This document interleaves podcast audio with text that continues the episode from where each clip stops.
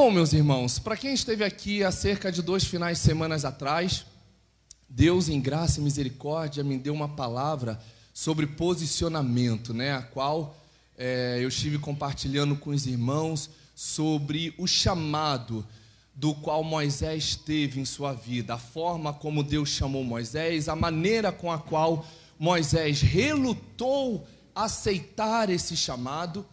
Eu compartilhei também é, alguns pontos que colocam Moisés no topo de todos os personagens que tipificam Jesus. Eu expliquei o porquê, eu fiz algumas comparações né? Por exemplo, Moisés, no cenário a qual ele, ele nasceu, é, foi um cenário de perseguição, um cenário de morte. Da mesma forma, Jesus, né? Quando Jesus nasceu, também houve um cenário de perseguição, de morte para com os pequeninos, para com as crianças. Enfim, né, eu falei bastante sobre Moisés, sobre a passagem do Mar Vermelho, que foi uma passagem que todos nós já conhecemos muito bem. No final de semana passado, dirigido e, dirigida e guiada pelo Espírito Santo de Deus, a pastora Lúcia deu sequência, né? Sem que nós tivéssemos combinado, e ela trouxe Êxodo 17, falando sobre aquela, sobre uma outra passagem famosa, que é aquela passagem a qual Moisés está no, cunho, no, no, no, no topo do monte, intercedendo pelos israelitas, numa peleja que houve entre os amalequitas e os israelitas. Então Moisés sobe até o topo do monte com Arão e Ur, e um determinado momento Moisés tem os seus braços fadigados, cansados. E essa mensagem, ela eu tenho ela para mim como uma mensagem bem eclesiástica, porque ela mostra dois lados, ela mostra o lado do líder e o lado do liderado. Qual é o lado do liderado? É aquele que tem a sensibilidade de identificar que o seu líder, ele também é limitado, ele precisa de ajuda, ele precisa de um suporte. E o lado do líder é o lado de Moisés, é aquele que também teve de ter a humildade de reconhecer a sua própria limitação. Moisés poderia muito bem ter dito: "Não, vocês não precisam fazer nada. Eu sou o escolhido", mas Moisés teve a humildade de aceitar a ajuda. Arão e Ur poderiam muito bem ter dito: Moisés, você foi o chamado por Deus, então resolva aí as suas pendências. Mas não, eles tiveram a sensibilidade de identificar a limitação do seu líder e ajudar. E hoje, na igreja, de uma maneira geral, eu não estou falando de Cona, eu estou falando na igreja do Senhor Jesus Cristo de Nazaré. O que está faltando é essa sensibilidade dos liderados para com seus líderes e a humildade dos seus líderes para com os liderados. Porque a obra não é do liderado, a obra não é do líder, a obra é do Senhor. Aleluias! Então, se no cenário apresentado aqui, ministrado pela pastora Lúcia, se houve a vitória, foi porque houve a união de liderado com líder, líder com liderado. Todos estavam debaixo de uma mesma visão, debaixo de um mesmo propósito, debaixo de uma única palavra. Aleluias! E a minha oração é que hoje nós, Igreja Casa de Oração Nova Aliança, estejamos de igual modo debaixo da mesma visão, debaixo do mesmo propósito e da mesma palavra. Amém? E hoje, não combinando, não combinando na linha horizontal, mas Deus já tinha programado, eu vou dar sequência, né? A, a, em Êxodo, eu falei com a pastora Lúcia que na semana passada, enquanto ela ministrava, Deus me levou para uma passagem também muito conhecida de Êxodo mesmo. E é exatamente sobre essa passagem que nós vamos ministrar. Eu vou pedir gentilmente que vocês abram as vossas Bíblias no livro de Êxodo, capítulo 32.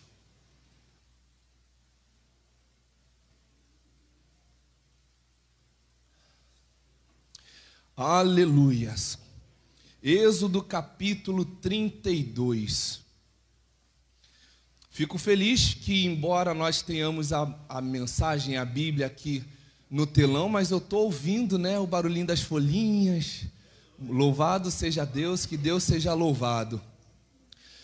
Êxodo capítulo 32, versículo 1. Nós vamos ler apenas o primeiro versículo.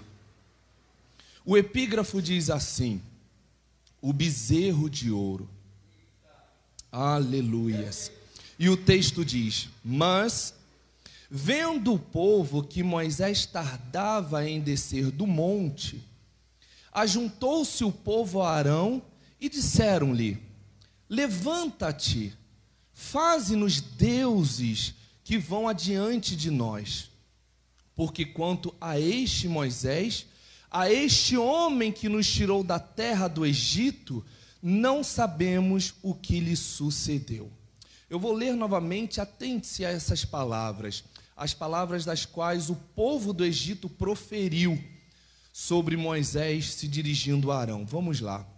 Mas, vendo o povo que Moisés tardava em descer do monte, ajuntou-se o povo a Arão e disseram-lhe: Levanta-te, faze-nos deuses que vão adiante de nós, porque quanto a este Moisés, a este homem que nos tirou da terra do Egito, não sabemos o que lhe sucedeu. Amém? Feche seus olhos, encurve a sua cabeça em reverência ao Senhor. Vamos orar pedindo que o Senhor possa abrir o nosso entendimento sobre essa palavra. A palavra do Senhor diz: Conhecereis a verdade, e a verdade vos libertará. Então, o que liberta não é o varão rodando, não é a espada cortando laço, tudo isso são métodos sim de libertação, mas a maior libertação que o cristão, que o filho de Deus pode ter em sua vida é conhecendo a verdade. Aleluias. Senhor Jesus, Deus Todo-Poderoso, Espírito Santo de Deus, eu quero, ó Deus, glorificar, exaltar, enaltecer, ó Deus, engrandecer o teu santo nome, ó Pai, por tudo aquilo que tu és. Tu és santo, tu és Senhor, tu és o dono desta casa, tu és o dono da igreja, a casa de oração, nova aliança. E em nome de Jesus, em nome do teu filho amado, Senhor e Salvador Jesus Cristo, é que nós nos reunimos aqui, ó Deus, para ouvir não o que meramente o Joe limitado, o homem pecador, miserável tem a dizer, mas tudo aquilo, ó Deus, que o teu Espírito tem ministrado a Deus e deseja compartilhar conosco nesta noite. Que esta palavra, Senhor, seja uma palavra de edificação, que esta palavra, Senhor, seja uma palavra de esclarecimento, que essa palavra, Senhor, seja uma palavra de transformação, uma palavra de libertação, porque não é a minha palavra, é a sua palavra, e a sua palavra, ó Deus, tem poder de fazer o que a minha não faz. A minha é limitada aos ouvidos, mas a tua palavra vai até a alma, vai até o espírito, vai até onde o homem não pode alcançar. Então, ó Deus, eu te peço, toca, toca na alma, toca no espírito, toca no coração, toca na mente, que todo bloqueio nesta noite, que qualquer um de nós tenhamos de entender a tua palavra seja repreendido pela autoridade que existe no nome de Jesus. No nome de Jesus. E a igreja diga amém. Aleluias. Glória a Deus. Aleluia, Jesus. Meus irmãos, o livro de Êxodo, ele é um livro que faz parte de um conjunto de livros que popularmente nós chamamos de Pentateuco. Esse nome é uma expressão grega que significa conjunto de rolos, porque foi dado na época, mas trazendo para a nossa, nossa atualidade, significa conjunto de livros. A saber, esse conjunto de livros, ele é composto por Gênesis, Êxodo, Levítico, Números e Deuteronômio. Conjunto esse que em hebraico significa Torá. E por que Torá? Porque, na verdade, esse conjunto ele é considerado a lei dos judeus. Torá em hebraico significa ensinamento, significa instrução. Mas na maioria das vezes, 80% ou até mesmo 90% das vezes, o nome Torá significa lei. Então, quando eu olho para a Torá, eu estou dizendo que eu estou olhando para a lei. Quantos estão entendendo? Amém? não é à toa que no Pentateuco ou na Torá nós encontramos exatamente 613 leis, 613 instruções, 613 é, ensinamentos, dos quais Moisés, inspirado por Deus, tendo ouvido o próprio Senhor, as descreveu.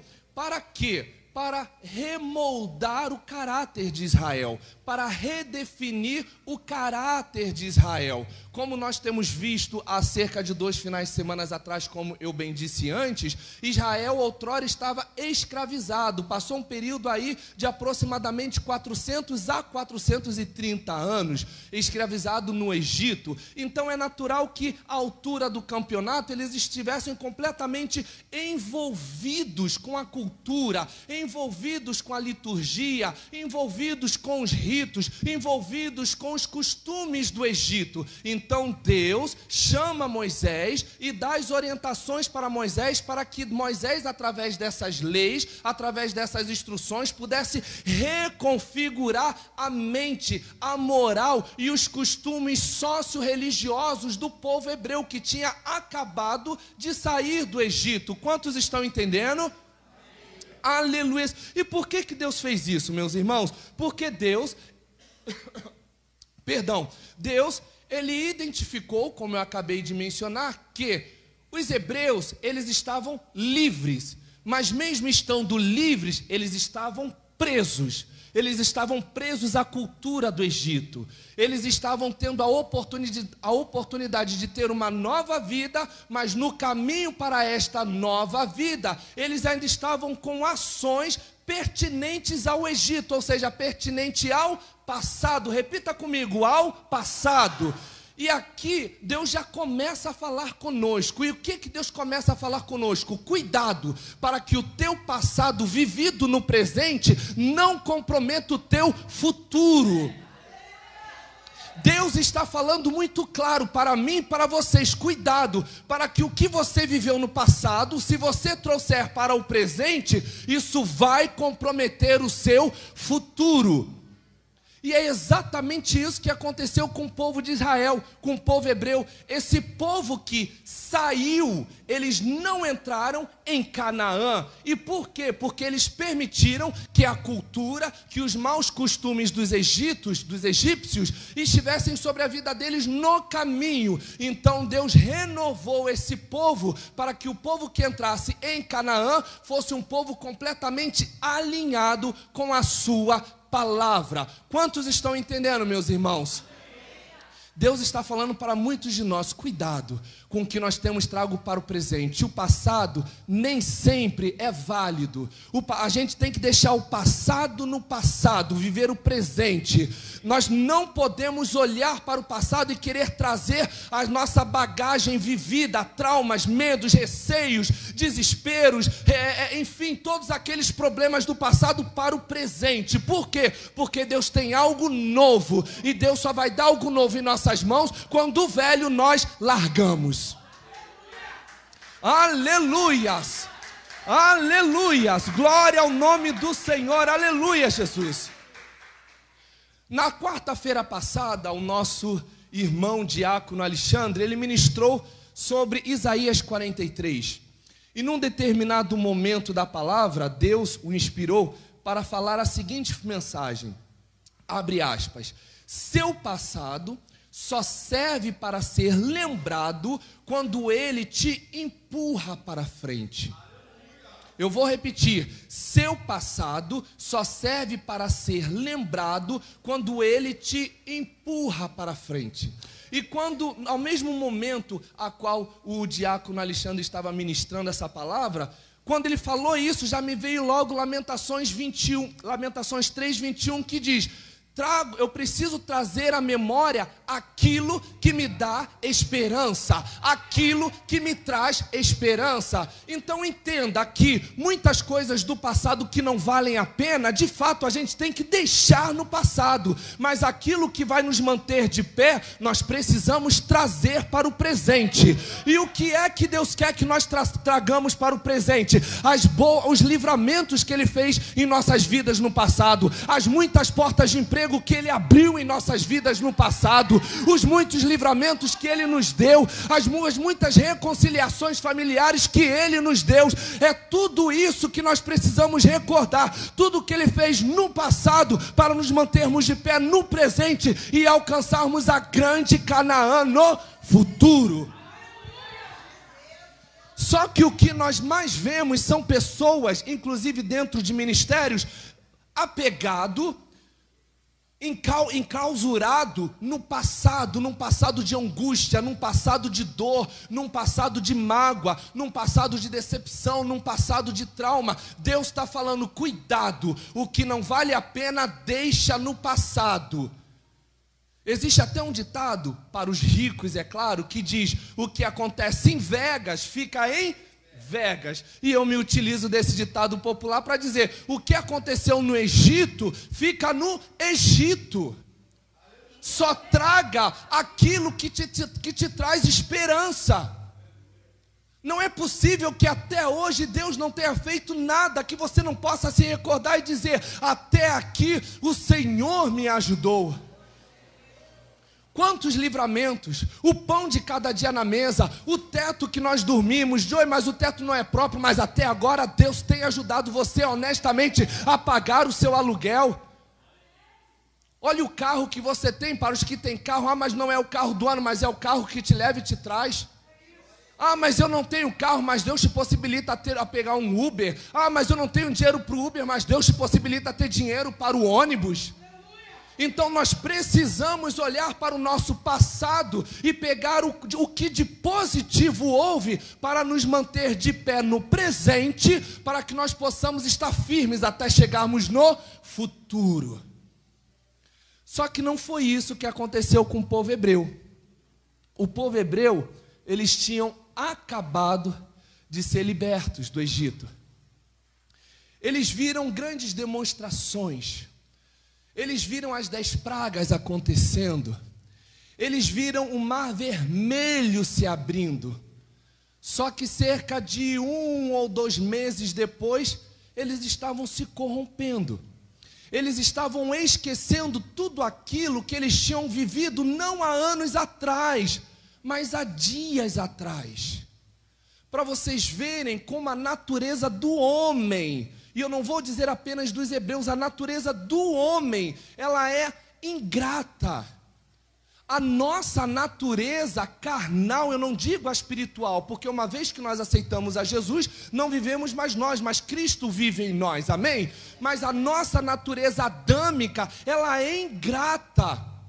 Os hebreus eles tinham acabado de clamar: Senhor, manda um libertador, Senhor, traz um libertador, porque nós não aguentamos mais essa opressão. Deus então levantou Moisés. Moisés veio, através de Moisés, Deus liberou as dez pragas. Deus mandou a coluna para separar o povo do Egito e o Mar Vermelho, ali no, nos 45 minutos do segundo tempo. Deus abriu o Mar Vermelho, ou seja, eles tiveram a comprovação visual do poder de Deus. Eles tiveram acesso direto, não foi ninguém que contou, eles estavam presentes e ainda assim se mantiveram ingratos. Aleluia! Se mantiveram ingratos. Eles não suportaram esperar. Nesse cenário do qual nós lemos, Moisés, já dirigido por Deus, já guiado por Deus, estava no Monte Sinai recebendo as leis, recebendo todas as novas doutrinas das quais o povo de Israel deveria seguir. Então, no Monte Sinai, Deus deu para Moisés algumas leis, deu a questão do tabernáculo, como o tabernáculo deveria ser, a questão da adoração, a criação do azeite, as festas que deveriam acontecer. Então, no Monte Sinai, de fato, Deus estava reconfigurando toda a estrutura moral social e religiosa do povo. Enquanto Moisés estava lá no monte falando com Deus, o povo começou a esperar, esperou um dia, dois, três, dez, quinze, vinte, só que nada acontecia. E quando chegou próximo dos 40 dias, se não exatos 40 dias, eles começaram a se corromper e começaram a induzir a Arão que criassem, que criasse um ídolo para que eles então pudessem adorar. Vejam só a ingratidão. Eles não conseguiram esperar a resposta de Deus eles não conseguiram esperar as orientações do Senhor. E é isso que acontece comigo e com você. Isso é o que aconteceu com o povo hebreu. Nós estamos diante de uma promessa, nós estamos diante de um propósito, e a gente quer que esse propósito e essa promessa aconteça do dia para a noite. A gente quer que o Senhor responda, a gente quer que hoje é domingo, a gente quer que o Senhor responda amanhã pela manhã, se não quando chegarmos em casa ainda hoje. Só que Eclesiastes 3 diz que há tempo para todas as para todas as coisas, inclusive para a resposta de Deus.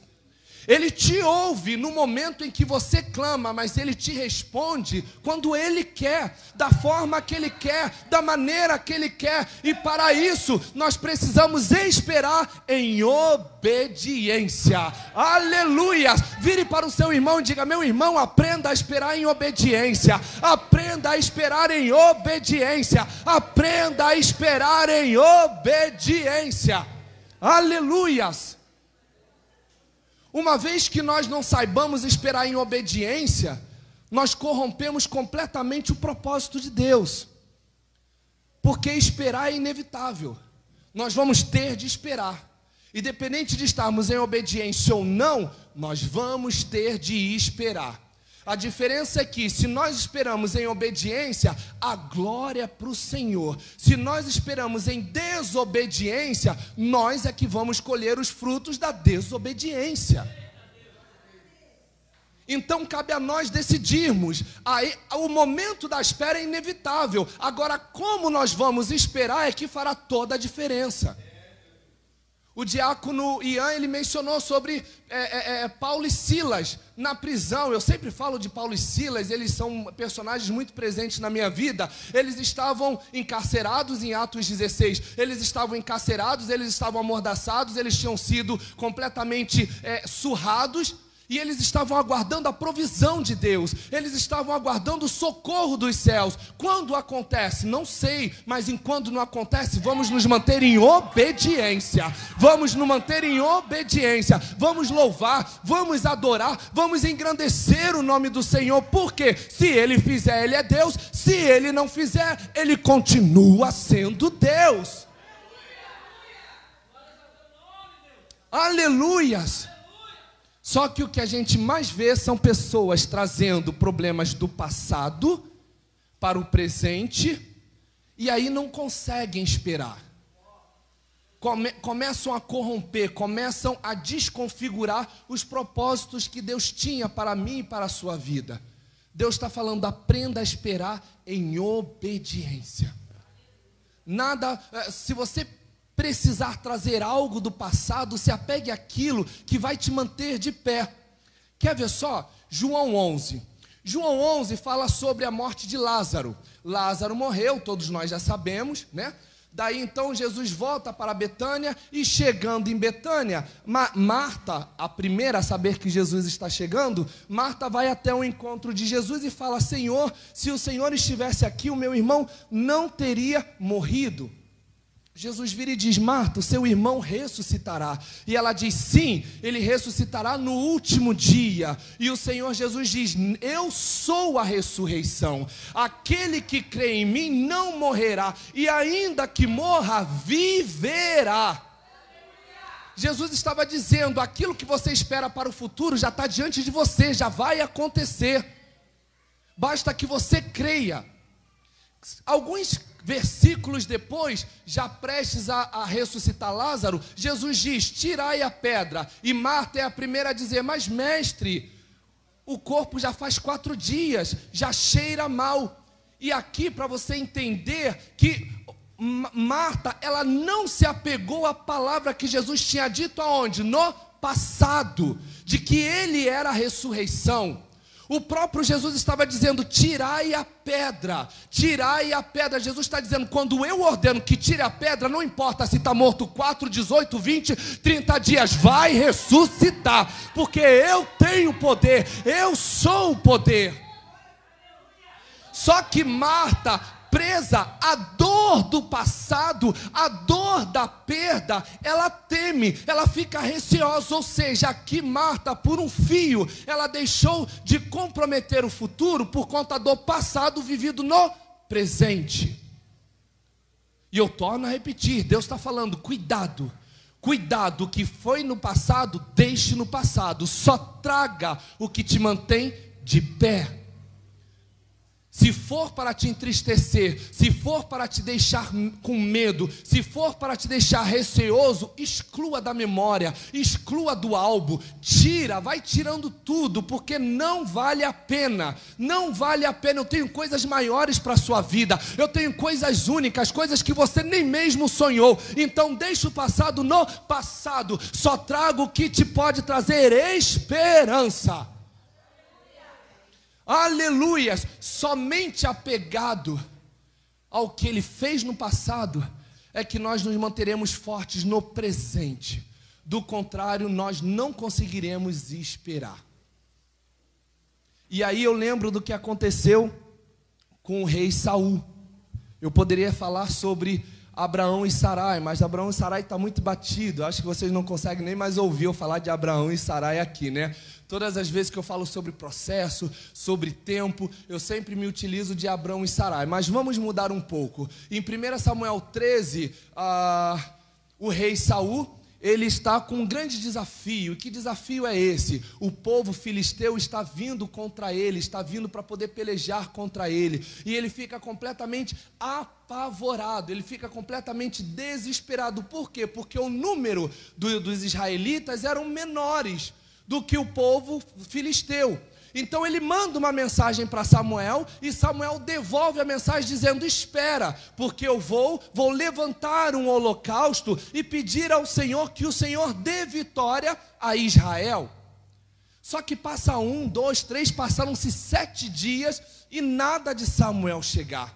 E justamente pressionado pelos soldados, justamente atormentado por, por, por aquela pressão, Saul vai e levanta o holocausto. Saul mesmo vai lá e oferece sacrifício. Mas espera aí, Saul não era sacerdote. Mas espera aí, Saul não era levita. Saul era rei.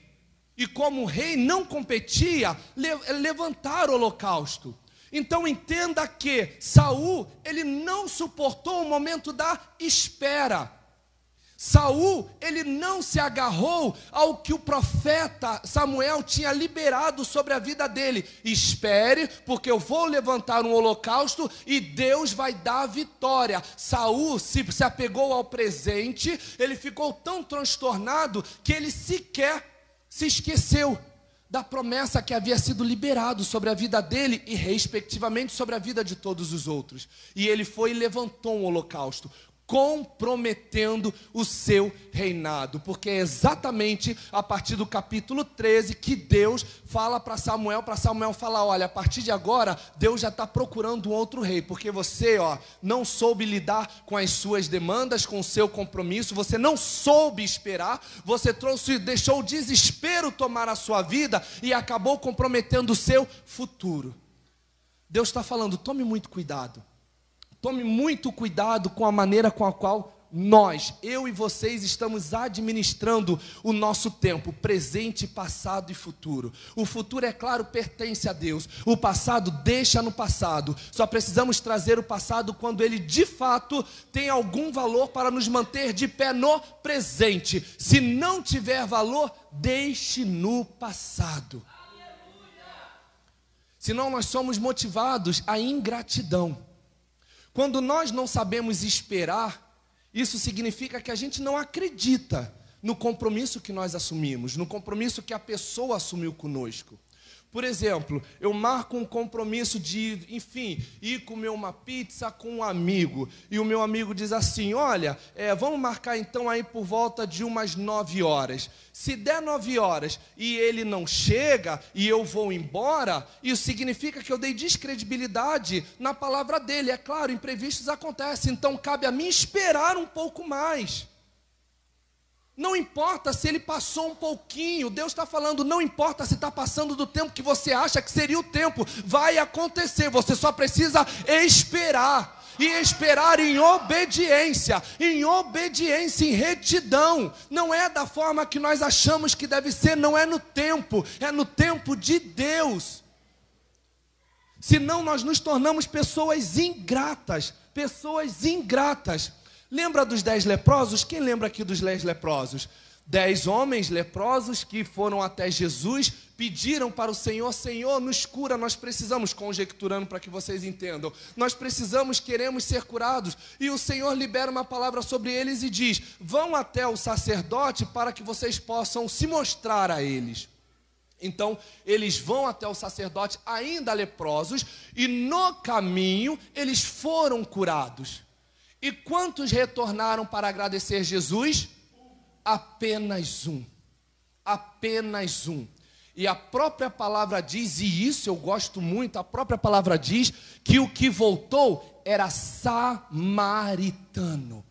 Ou seja, não fazia parte do corpo eclesiástico da igreja, não fazia parte do ministério de louvor, não fazia parte da intercessão, não fazia parte do, do evangelismo, não fazia parte da recepção, era um samaritano. Ou seja, a gratidão muitas das vezes vem de quem a gente não espera, de igual modo, a ingratidão vem de quem também nós menos esperamos. Deus está falando, tome muito cuidado, guarda teu coração. Guarda teu coração, algo que eu sempre falo, né? Para todos, em especial para nossa pastora, eu falo: guarda teu coração, guarda teu coração, porque nós não estamos livres de nada. Nós não estamos livres de nada, então guarda teu coração, porque a ingratidão, a decepção vai vir sempre de um lugar que nós não esperamos. Por isso, se torna ingratidão, se torna decepção porque nós não esperamos, não está no cronograma. A gente está na nossa zona de conforto, mas aí a gente, a gente é tomado por um baque. Por isso é ingratidão, decepção, por isso que dói tanto. Deus está falando, respeite o processo, é, é, espere em obediência. Daí então aquele samaritano voltou e agradeceu, e Jesus perguntou: Não eram dez os que eram né, é, leprosos e que foram a ser curados. Então aqui fica muito claro que se nós não nos mantivermos fiéis a Deus, nós seremos tomados sempre por um senso de ingratidão. Fica muito claro que se nós deixarmos o passado tomar o nosso presente, isso vai comprometer todo o nosso futuro. E foi isso que aconteceu aqui com o povo de Israel. O povo ele se, se corrompeu, o povo ele quebrou completamente os planos de Deus e isso só fez com que Deus então mudasse todo o plano que ele tinha para o povo hebreu. Como nós já bem sabemos, a trajetória do Egito para Canaã seria uma trajetória que levaria cerca de 40 dias, mas devido à murmuração que o diácono Ian também ministrou aqui nesta noite, por conta da murmuração, Deus então mudou de 40 dias para 40 anos. E isso fica muito claro em Salmos 95, do versículo 10 ao 11, que diz assim: Durante 40 anos fiquei irado contra aquela geração e disse: eles são um povo de coração ingrato, não reconhece os meus caminhos, por isso jurei na minha ira que não entrarão no meu repouso. Deus está falando, cuidado, cuidado com a murmuração, cuidado com a ingratidão. Da mesma forma que o Senhor, ele abraça os que possuem o sentimento de gratidão, ele rejeita aqueles que são ingratos. Como tem sido o nosso sentimento pela obra, por Deus, por tudo aquilo que ele tem feito em nossas vidas? É o que eu costumo dizer, talvez nada esteja do jeito que nós queiramos, mas tem estado do jeito que Deus tem permitido. E o mais importante é que Ele está no controle de todas as coisas. O laudo, como eu sempre digo, nós sempre nos deparamos com mais notícias a, a, a, ao que tange a nossa saúde. O laudo pode não estar favorável, mas nem por isso nós devemos ser ingrato, porque até agora o seu coração está batendo até agora ainda há fôlego no seu pulmão, até agora as suas pernas se movimentam, até agora você fala, você ouve, você vê, você toca, você anda, você vai de um lado para o outro. Talvez você possa dizer: Poxa, eu ainda não estou vivendo o momento financeiro que eu gostaria, mas até aqui o Senhor não tem deixado faltar o pão de cada dia. Talvez você possa pensar, poxa, mas o Joey ele é tão repetitivo, ele sempre pega nos mesmos pontos. Meus irmãos, isso é meio didático. A repetição ela faz reforçar a informação. Então não é à toa que to em todas as mensagens, na grande maioria das vezes, eu pego no mesmo ponto: fortalecimento de espírito, estruturação de caráter pela palavra, sobre a palavra, vivendo a palavra, se alimentando pela palavra, porque é isso que verdadeiramente faz toda a diferença em nossas vidas. Eu posso ter um bom carro? Posso, mas o carro não vai trazer a felicidade que a palavra traz. Eu posso ter um bom relacionamento? Posso, mas por melhor que seja o meu relacionamento, mas o relacionamento não vai trazer a felicidade que a palavra traz. Eu posso estar com a minha vida, com a minha vida saudável 100%, mas a minha vida 100% não vai trazer a felicidade, a tranquilidade que a palavra traz. E quem é a palavra? É o Verbo. E quem é o Verbo? Jesus. Aleluias. Essa semana, conversando com a menina que trabalha lá comigo, eu falei com ela, não sei qual foi o assunto, só sei que eu trouxe a ela o versículo: E conhecereis a verdade, e a verdade vos libertará. E quando a gente assiste muitas ministrações e para inclusive para estudar, nós aprendemos que o verbo conhecer na Bíblia, ele é ligado diretamente ao verbo se relacionar.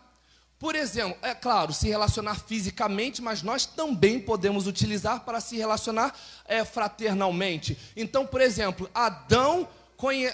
Adão conheceu Eva, né? Ou seja, eles se relacionaram. Depois nós vemos Abraão conheceu Sarai e assim sucessivamente. Então, trocando por miúdos é como Adão se relacionou com Eva, né? Abraão se relacionou com Sarai. Quando a palavra diz: "Conhecereis a verdade, e a verdade vos libertará", a palavra está dizendo: se relacionará com a verdade Jesus e Jesus te libertará. É relacionamento. Não basta apenas conhecer. Eu conheço muitos aqui, mas eu não me relaciono. Eu não sei onde moro, não sei o gosto, não sei como é a casa, não sei há quanto tempo daqui. Eu conheço, mas eu não me relaciono. Jesus está falando, não basta me conhecer, tem que se relacionar. Aleluia. Para você ver a palavra ter efeito na sua vida, você tem que se relacionar. É relacionamento, é relacionamento. Mas eu me relaciono com Jesus. Eu venho aqui todo domingo, eu venho aqui toda quarta. Imagina um namoro um casamento que você só possa ter acesso ao seu noivo, à sua noiva, quarto e domingo. E como seria isso? Deus está falando, é esse tipo de relacionamento que você ter, quer ter comigo, aos domingos e às quartas? E como fica na segunda? Como fica na terça? Como fica na quinta? Como fica na sexta? Como fica no sábado à noite, quando as propostas vêm? Deus está falando, é relacionamento. Eu não quero que você apenas me conheça, porque me conhecer, muitos me conhecem aí fora, mas é aqui dentro que você vai aprender a se relacionar, a se relacionar. Aleluias! A partir do momento que nós nos relacionamos com Deus, a partir do momento que nós nos relacionamos com, nos relacionamos com Jesus, com o Espírito Santo de Deus, nós temos o perfeito equilíbrio, nós temos a perfeita força para justamente esperarmos em obediência obediência. Quantos estão entendendo essa palavra, meus irmãos? Aleluias, que nós possamos, o louvor pode se preparar, que nós possamos nesta noite sairmos daqui com essa palavra, que nós possamos aprender a esperar em obediência, que nós possamos nos desapegar de tudo aquilo que nos deprecia, que deprecia a nossa caminhada. Nós precisamos nos apegar tão somente a tudo aquilo que Ele fez, a tudo aquilo que Ele faz, a tudo aquilo que Ele é. Ele é Senhor. Amém? Aleluias, glória ao nome do Senhor Jesus.